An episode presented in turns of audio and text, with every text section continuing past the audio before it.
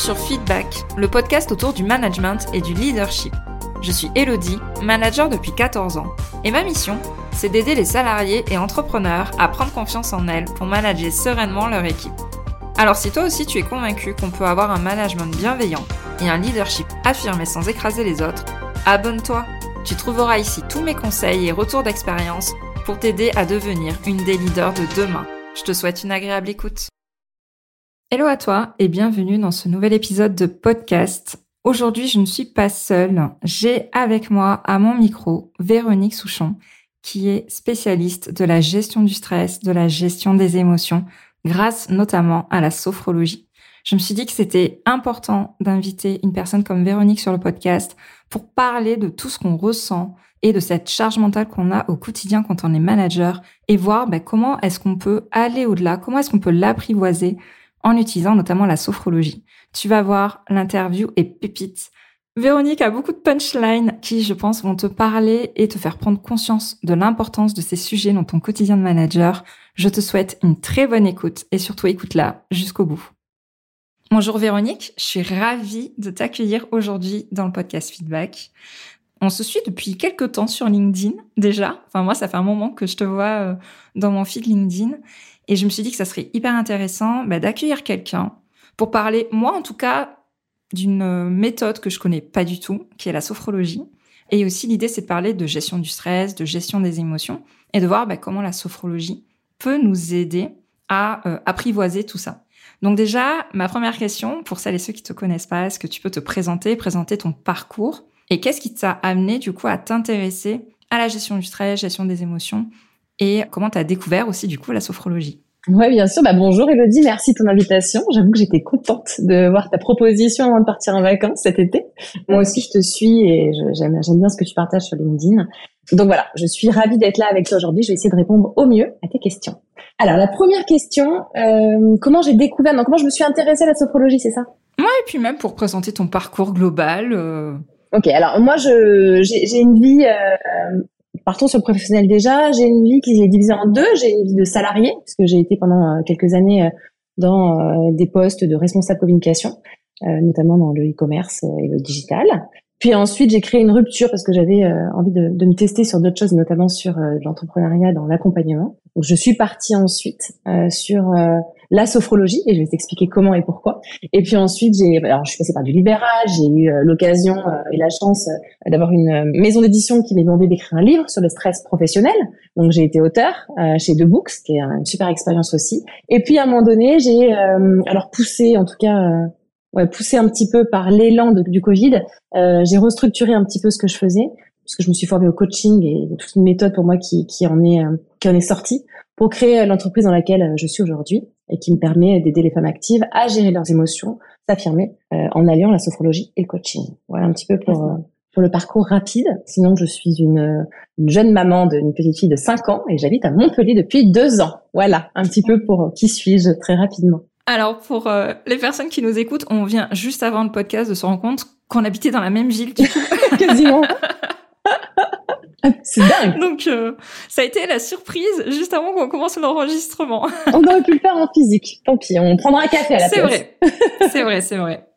Alors, comment j'en suis arrivée à la sophrologie? Alors, pour être tout à fait franche, j'étais, j'étais salariée à l'époque.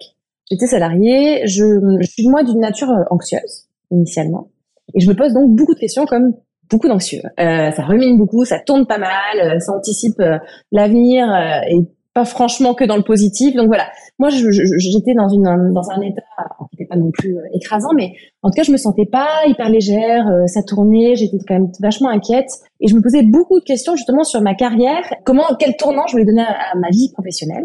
Et en l'occurrence, euh, les questions que je pouvais me poser me posaient problème. Donc j'y suis allée en me disant ok, je vais faire de la sophro, j'en ai entendu parler, j'ai une copine qui qui m'en a parlé, ça va m'aider à faire taire toutes ces voix littéralement sont en train de m'ennuyer. Donc je suis vraiment allée dans une idée de je vais couper le, le, robinet de mes pensées et j'ai surtout coupé, euh, mes émotions désagréables qui étaient le doute, l'inquiétude, etc., etc. Donc je suis allée euh, naïvement à cette intention-là. Et ce qui s'est passé, c'est tout l'inverse. Donc ça a été ma toute première rencontre euh, extraordinaire dans mon parcours d'entrepreneur. c'est cette femme qui s'appelle Nathalie Coiffe, qui travaille à, à Montrouge. Pour ceux qui sont pas loin, je vous invite à aller la voir si vous en sentez le besoin. Elle est extraordinaire.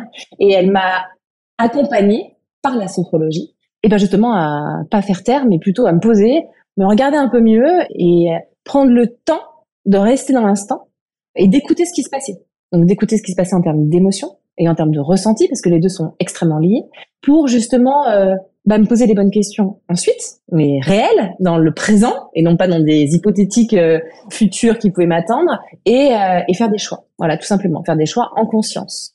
Donc ça a fait tout l'inverse. Et quand j'ai compris ça, et quand j'ai appris à faire ça, parce que c'est dans l'expérimentation finalement que les choses se mhm. passent, bah, j'ai été vachement soulagée parce que je me suis mieux comprise. Et justement, ça m'a aidé à ne pas aller à l'encontre même de ce qui était bon pour moi, puisque finalement nos émotions sont quand même des guides et des GPS internes qui nous disent vers quoi il faut aller. Quand on a des émotions désagréables, ça veut juste dire qu'il y a des besoins qui sont pas remplis. Bah, une fois que tu comprends ça et que tu comprends ton émotion, tu as le courage aussi hein, de, de, te poser face à elle, et eh ben euh, tu décides de remplir ton besoin si nécessaire, ou alors tu travailles l'acceptation, peu importe le chemin que tu prends. En tout cas, ça se fait en conscience. Et donc toutes ces choses-là euh, m'ont aidé à prendre, à me sécuriser, à prendre confiance en moi, dans mes choix, dans mes actions, dans mes ressentis, à me faire grandir, évidemment, euh, et à développer plein de compétences qu'on reverra, je pense, euh, dans, dans l'interview euh, qui sont intéressantes avec la Sophro. Euh, et quand j'ai eu tout ça entre les mains, eh ben, je me suis dit que ça serait quand même intéressant d'en faire quelque chose et que ça avait tellement changé ma vision de la vie parce que ce que ça m'a aidé principalement à faire et c'est ce que je transmets à chaque fois mes clientes, c'est tiens en fait je, je, je peux prendre une responsabilité dans ma vie, dans mon quotidien et dans mon bien-être, dans mon comportement face aux gens et face à moi, et ben ça redonne du pouvoir en fait. Et donc je me suis dit ok, ça, ça faut que j'en fasse quelque chose.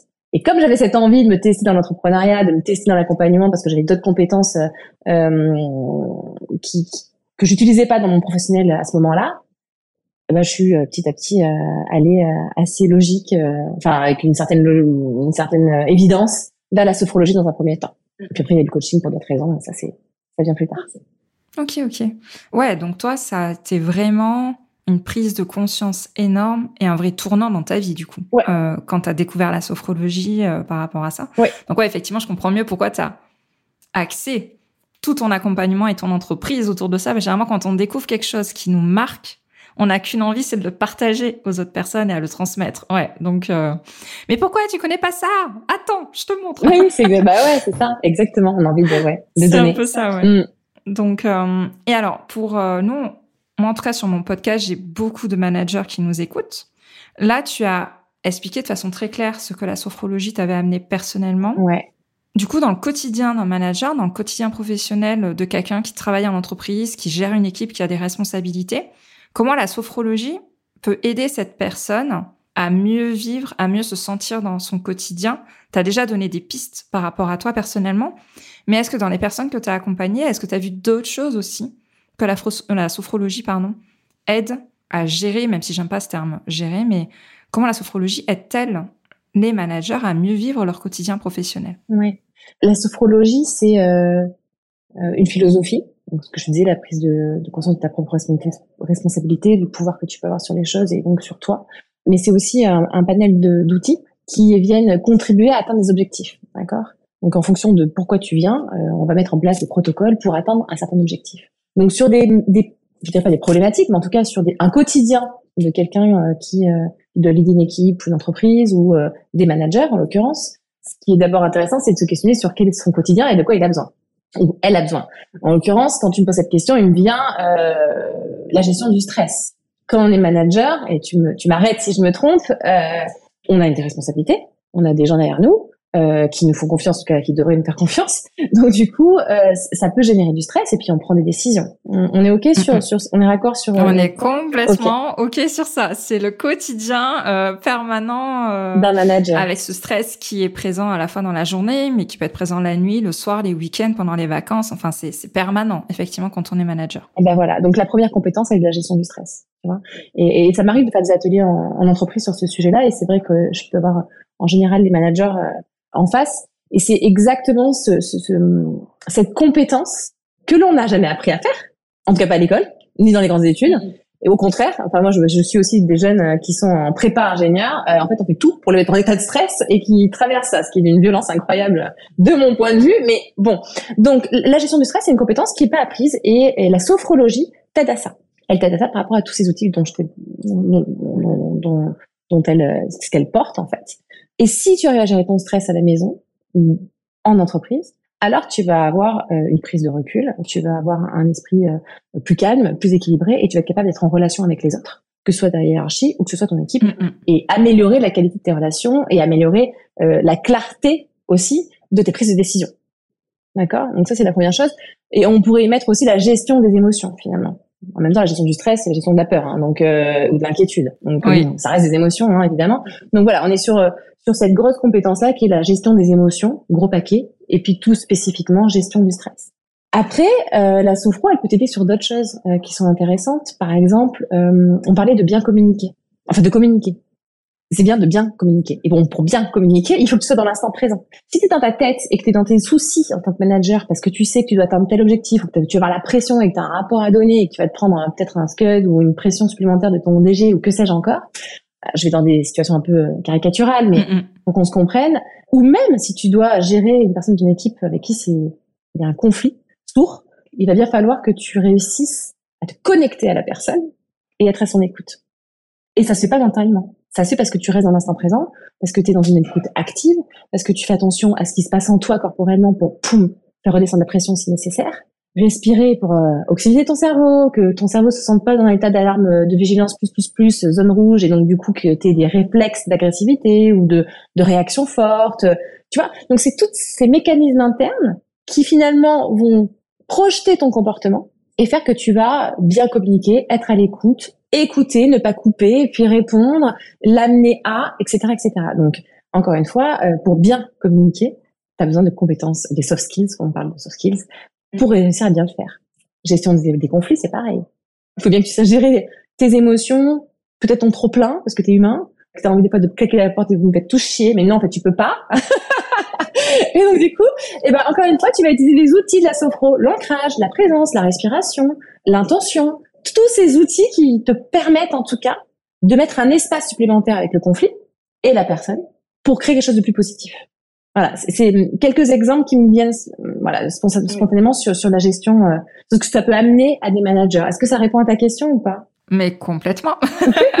au moins, tu as pu balayer des exemples concrets de ce qu'on vit au quotidien. Donc, euh, non, non, complètement, tu as parfaitement euh, répondu à la question.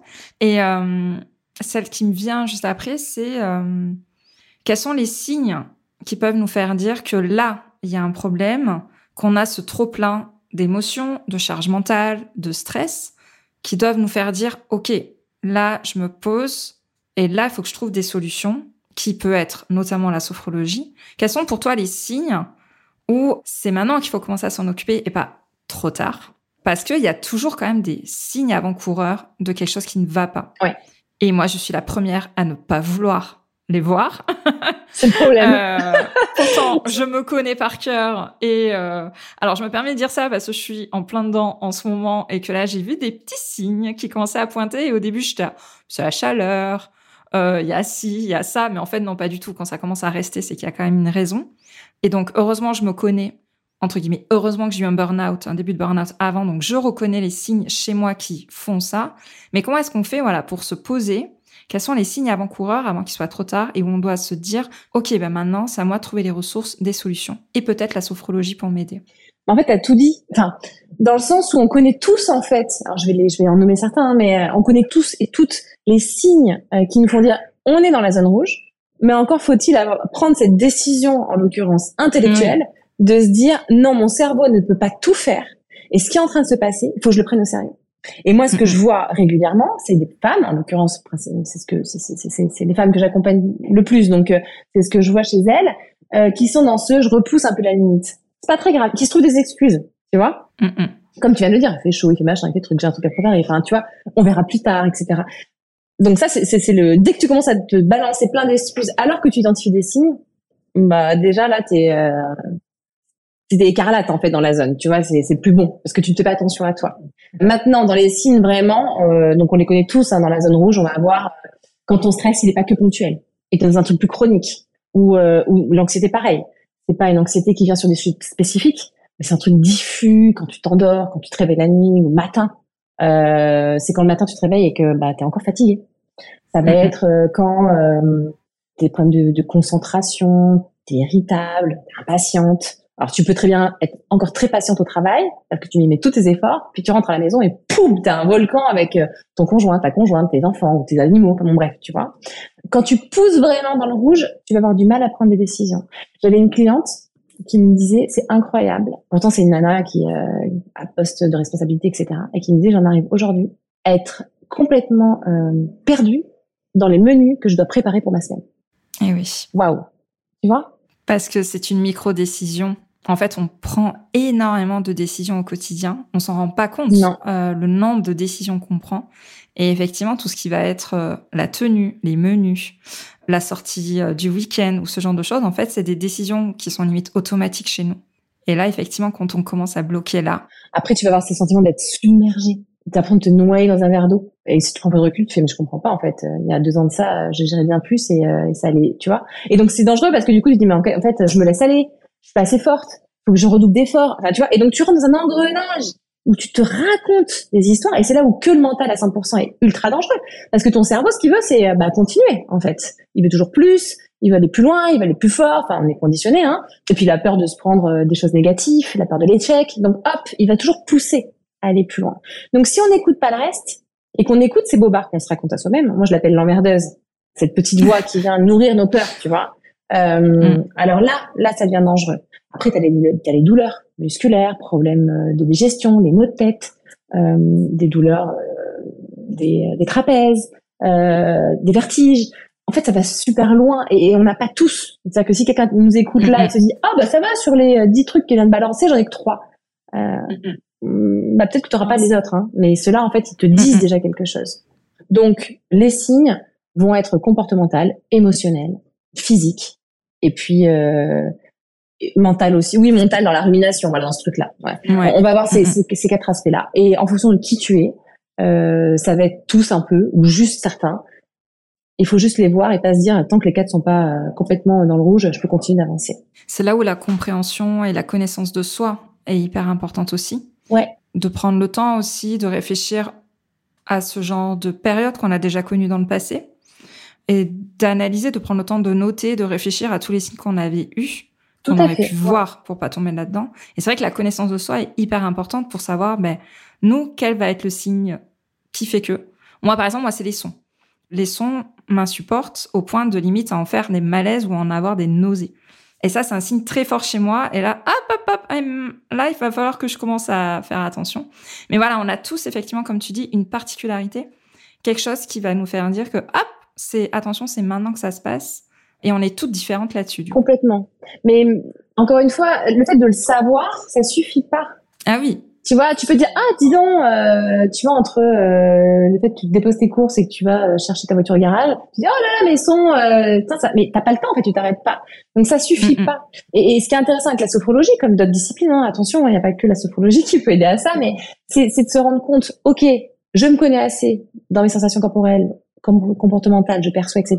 Que là, je suis dans je suis en train de rentrer dans un truc qui est pas cool, mais que je peux facilement, parce que je l'ai intégré, mhm. appliquer des choses rapides dans mon quotidien pour que ça redescende. Parce que c'est ça le problème. Quand tu es dans le speed et que ta vie avance, que tu es dans ce, ce, ce, tourbillon en fait euh, qu'on a toutes hein, et tous, euh, qu'on a des attentes, des objectifs à atteindre, que on a des gens qui nous attendent sur, certains, sur certaines choses, etc. et qu'on se permet pas et on s'autorise pas de s'arrêter on a beau se dire que oui, on est dans la zone rouge, bah, tu auras toujours ta petite voix qui va dire ouais mais attends, il y a ci, attends mais il y a encore ça. Après ça on verra. Et combien de fois, même moi, hein, je peux me le dire parfois. Donc ce qui est intéressant, si on veut vraiment sortir de ce mécanisme qui peut être dangereux à terme, hein, euh, jusqu'à l'épuisement. Euh, et pour info, je crois que je crois que 30%, si c'est pas plus, euh, des personnes qui ont fait un burn-out en refont un. Donc ça montre bien que savoir se connaître, ça ne suffit pas. Et eh ben ça nous aide à la sophro, en tout cas là, va venir nous aider à dire ok, j'ai pas le temps de, mais je commence à faire un peu de respiration en marchant. Euh, tiens, je me fais une détente, je relâche. Tiens, je vais commencer à écrire un petit peu. Des toutes petites choses, des toutes petites touches qui font baisser un peu la pression pour qu'on reprenne du recul et pour qu'on installe des meilleures habitudes euh, si nécessaire. C'est ça, c'est clair ce que je te. Ouais. Et en plus, tu me fais une transition parfaite. Ah, cool. Vers la prochaine question, j'allais te dire, je pense que une des excuses qui sort aussi, c'est mais attends, j'ai déjà un emploi du temps de dingue comment veux-tu que j'intègre de la sophrologie dans mon quotidien? Donc, est-ce que tu as des astuces? Comment, comment on fait pour intégrer la sophrologie dans un quotidien qui est déjà chargé? Est-ce que tu as des astuces, des idées par rapport à ça? Oui. Alors déjà, le bouton magique n'existe pas. Euh, donc tu peux pas euh, prendre soin de toi si tu te donnes pas du temps. Et une phrase de Tony Robbins que j'ai lue il y a pas longtemps, mais qui est très connue, qui dit si tu, il dit si tu n'as pas 10 minutes dans ta vie, en fait tu n'as pas de vie.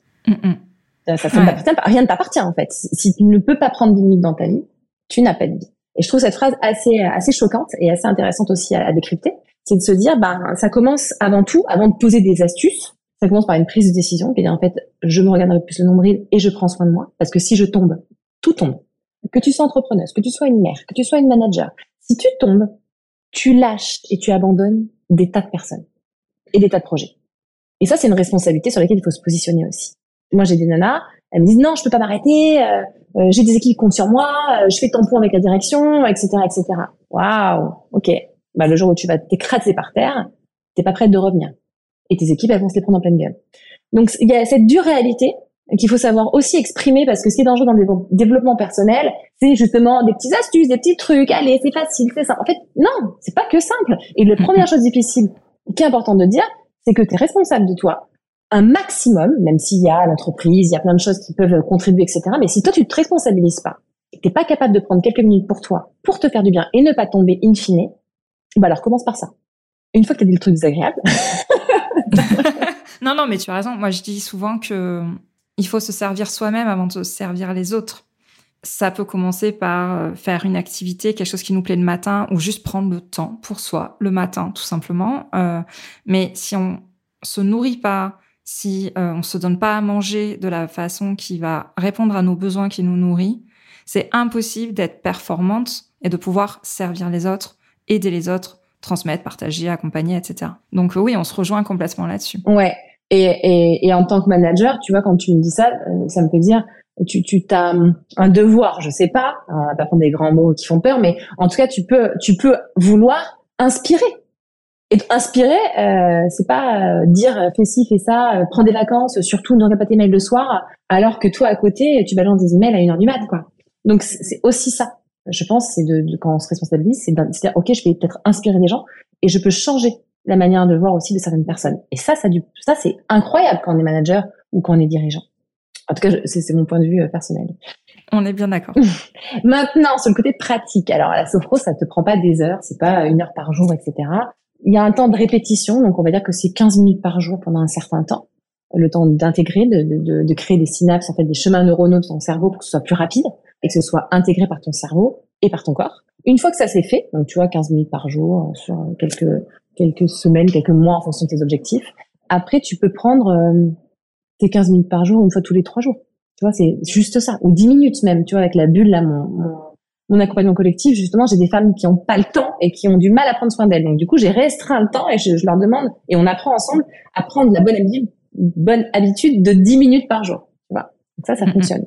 Pour qu'au bout d'un certain temps, même, t'es même pas besoin de faire de la sophrologie tous les jours et que tu te rendes compte que tiens, euh, on est en réunion, euh, le sujet est, compliqué pour moi, voilà, et je suis hyper contractée et je respire plus parce que j'ai la conscience de mon corps, parce que je sens et j'écoute mes émotions. Je ne suis pas au top de mon état d'être. Et donc, sans me dire, euh, bon, excusez-moi les gars, je vais aux toilettes 10 minutes et puis je reviens pour être plus à même de discuter. Non, je suis capable, en étant dans une posture active, avec des gens autour de moi, de poum, redescendre mes muscles, relâcher, récupérer une respiration en quelques secondes et revenir avec euh, beaucoup plus d'impact dans ma réunion. Tu vois, à terme, c'est ça qui est extraordinaire avec la sophrologie, c'est que tu viens choper des, des, des actions, des comportements, des, des réflexes que tu as enregistrés dans ton corps et dans ton cerveau. Donc, ça demande un investissement, une prise de conscience. Et ensuite, c'est dans ton quotidien et ça devient une philosophie de vie, en fait. Et ça devient limite des automatismes, des habitudes. Euh, Ouais, c'est le but, exactement. Ok. Là, pareil pour nos auditrices qui nous écoutent, en mode euh, bon, elle est bien sympa la Véro, ça a l'air très beau, hein, tout ça, mais peut-être qu'elle se questionne et j'aimerais que tu nous partages peut-être l'idée reçue principale ou les idées reçues que tu as déjà entendues, soit sur la sophro, soit sur la gestion du temps, enfin, gestion du stress, pardon, gestion des émotions. Tout ce package-là, quelles sont les idées reçues que tu as déjà entendues à ce sujet? Ouais, bon, sur la sophro, euh, je pense que c'est l'idée reçue que moi j'avais à l'époque quand j'ai débuté, et ça fait huit ans, donc les choses ont bien changé, mais c'est c'était un peu l'idée que la sophrologie c'est un peu pour les perchés, c'est un truc de, de hippie au fin fond de la l'Ardèche, c'est une caricature. Donc non, en fait, c'est euh, ce qui, a, ce qui a créé la sophro, la personne qui a créé la sophro, c'était un neuropsychiatre déjà. Il a travaillé sur la neuro, il, enfin, il, il s'est inspiré de plein de sciences très concrètes, très médicales euh, du monde occidental. Et puis il s'est inspiré aussi euh, de méthodes orientales comme la respiration, euh, la conscience de l'instant présent, etc. Donc il en a fait tout un truc qui est facile d'accès, qui, qui est applicable au quotidien. Donc c'est plutôt pragmatique et assez simple en fait. Ensuite, euh, mais j'aime bien ta question en fait, elle est très chouette. Donc je vais te dire que la gestion ah, du stress. Régale-toi. une, une, des idées reçues de la gestion du stress, c'est euh, quand euh, on, on, pense que bien gérer son stress, c'est ne jamais avoir de stress. Et que si tu es un peu stressé, bah, plus tard, euh, tu, tu gères mal ton stress. Hein, tes émotions, c'est pas top. Hein. Ça, c'est quoi ton débile? Il y a un moment donné, le stress, c'est quelque chose d'extrêmement naturel qui peut être aussi très utile dans des situations diverses et variées. Mais donc, il faut clarifier un petit peu l'idée et se dire, bah, le stress, en fait, s'il vient, c'est ok. Le but, c'est qu'il puisse vite partir et qu'il te perturbe pas dans ton dans ton action et dans ce que tu es en train de faire. Au contraire, d'accord? Donc, euh, que tu aies des fluctuations dans ta vie, euh, des fois, ce soit plus difficile que d'autres, c'est complètement ok. Et il faut être vachement indulgente et indulgent avec soi, parce que si on se dit ah mais je suis trop faible, là j'étais stressée, là j'ai pas assez bien fait, là j'ai un peu, je me suis un peu énervée, etc mais en fait, tu te rajoutes une pression supplémentaire, tu intègres des injonctions de perfection, euh, plus, plus, plus, qui n'ont aucun sens, d'accord? Donc non, là, savoir bien gérer son stress, c'est juste pas se faire bouffer par son stress. Que tu en aies de temps en temps, c'est normal, t'es humain, t'es humaine, ça n'a rien de problématique. Voilà, c'est l'impact en fait au quotidien sur tes comportements, ton corps, ta relation aux autres, qu'il faut réussir à diminuer. Ça, c'est la première. Mm, mm. Sur les émotions, euh, il y en a une qui est géniale, hein, euh, surtout chez les... Non, tout le monde en fait. Non, non, c'est euh, exprimer tes émotions, c'est un signe de faiblesse. Ou alors, la vulnérabilité, c'est pour les faibles, etc., etc. Ah, merci d'aborder le sujet. Donc, non. en réalité, et quand j'arrive à ça en fin d'accompagnement sur les clients qui, qui, ont ce point de vue au début et qui me balancent à la fin, bah en fait, exprimer quand ça va pas, dire tes faiblesses ou être dans un état de vulnérabilité face aux autres, mais en fait, ça demande vachement de courage. Et oui, il faut être extrêmement confiant et courageux et courageuse pour se permettre de faire acte de vulnérabilité parfois. Et c'est la vulnérabilité qui crée, donc pour les managers c'est vachement important je pense, euh, qui crée le lien aux autres et la mm-hmm. confiance réciproque. Et c'est marrant parce que là tu vois, j'accompagne une, une femme qui a pris des fonctions de, de manager. On s'était vu pour ça. Et puis non, bon, on va continuer un peu pour, pour, pour, euh, voir comment je gère un peu cette pression.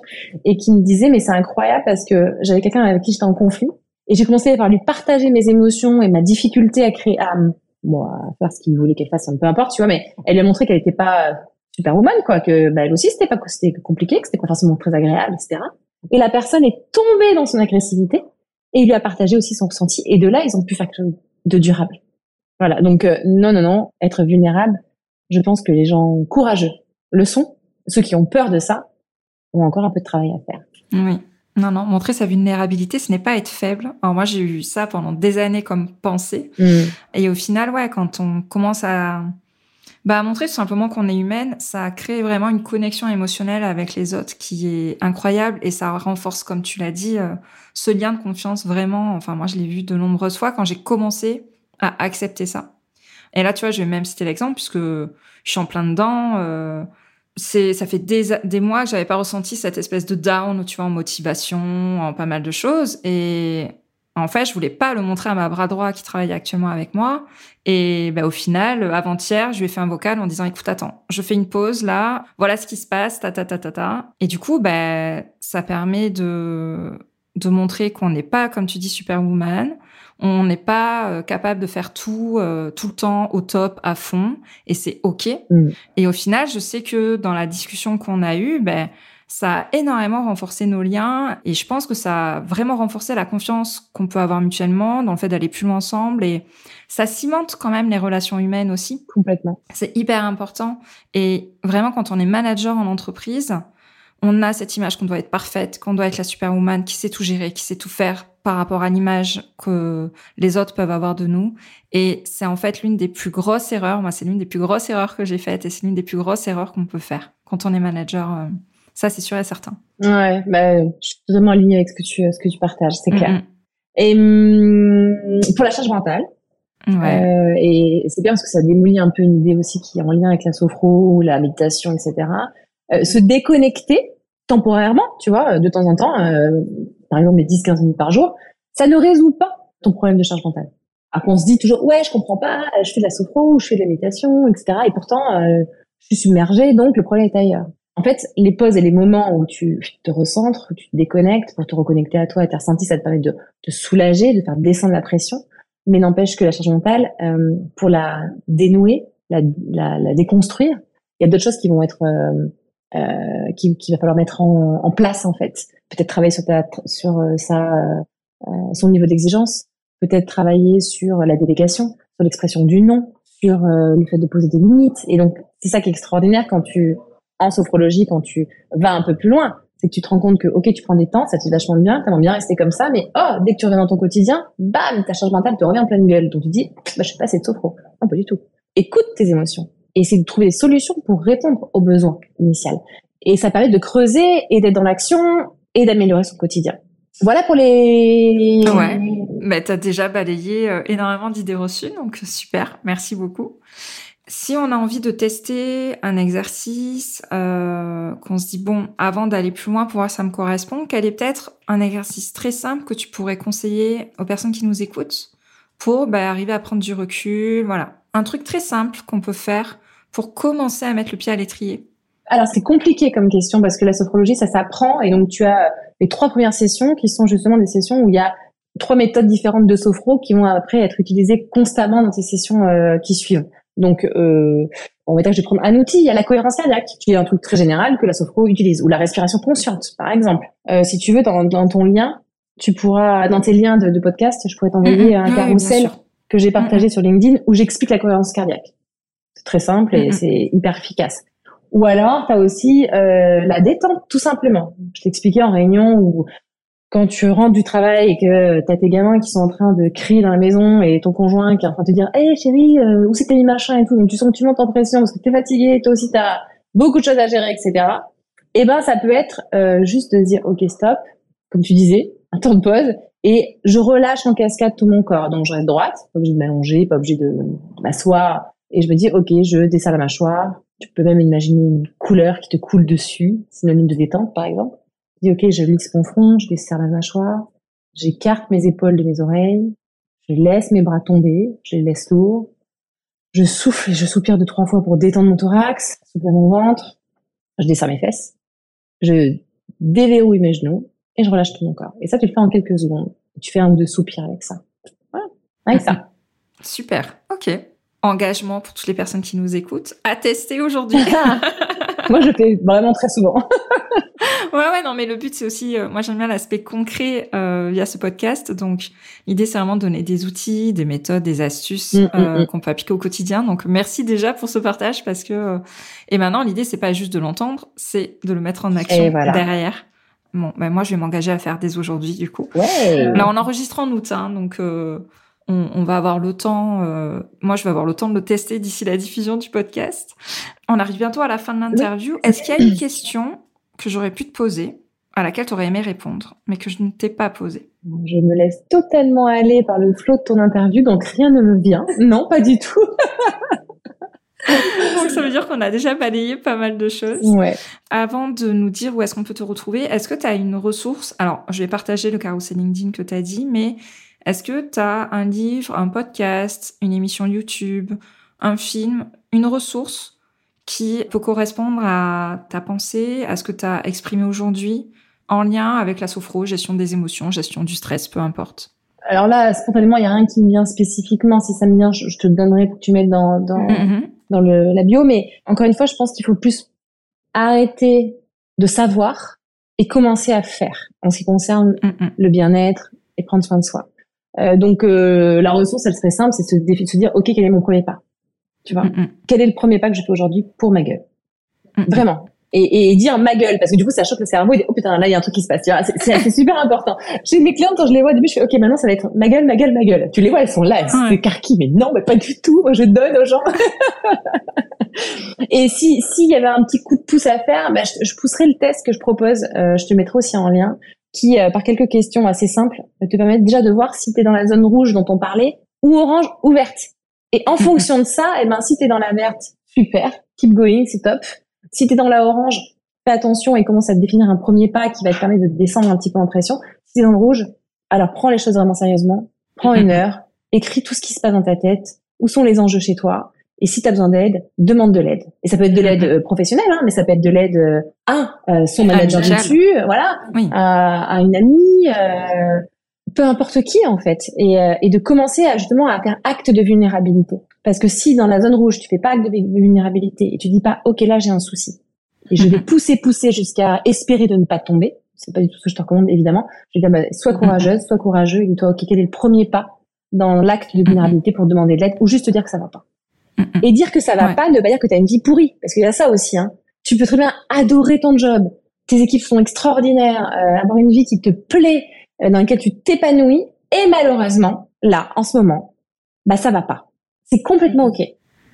Et je te rejoins complètement. Ouais, ouais. C'est... Euh... Je me souviens quand j'avais fait mon burn-out il y a quelques années, euh, j'adorais mon équipe, j'adorais ma boîte, j'adorais mon métier, mais ça faisait quand même que la charge mentale était là, que je ne me sentais pas épanouie complètement et que c'était pas ok à cet instant-là.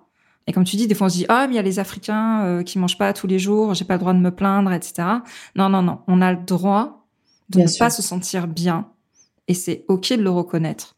C'est déjà comme tu dis, juste de le conscientiser, c'est déjà un pas énorme parce qu'on sait qu'on va pouvoir mettre des actions en place derrière pour améliorer, pour euh, avancer et ne pas s'écrouler avant qu'il soit, euh, avant que le fait de s'écrouler devienne trop grave, du coup. Tout à fait, ouais, exactement. Mais écoute, merci beaucoup. Où est-ce qu'on peut te retrouver pour les personnes qui aimeraient euh, te suivre, voir tout ce que tu as à proposer Alors, sur LinkedIn, je, je, poste mhm. régulièrement sur LinkedIn.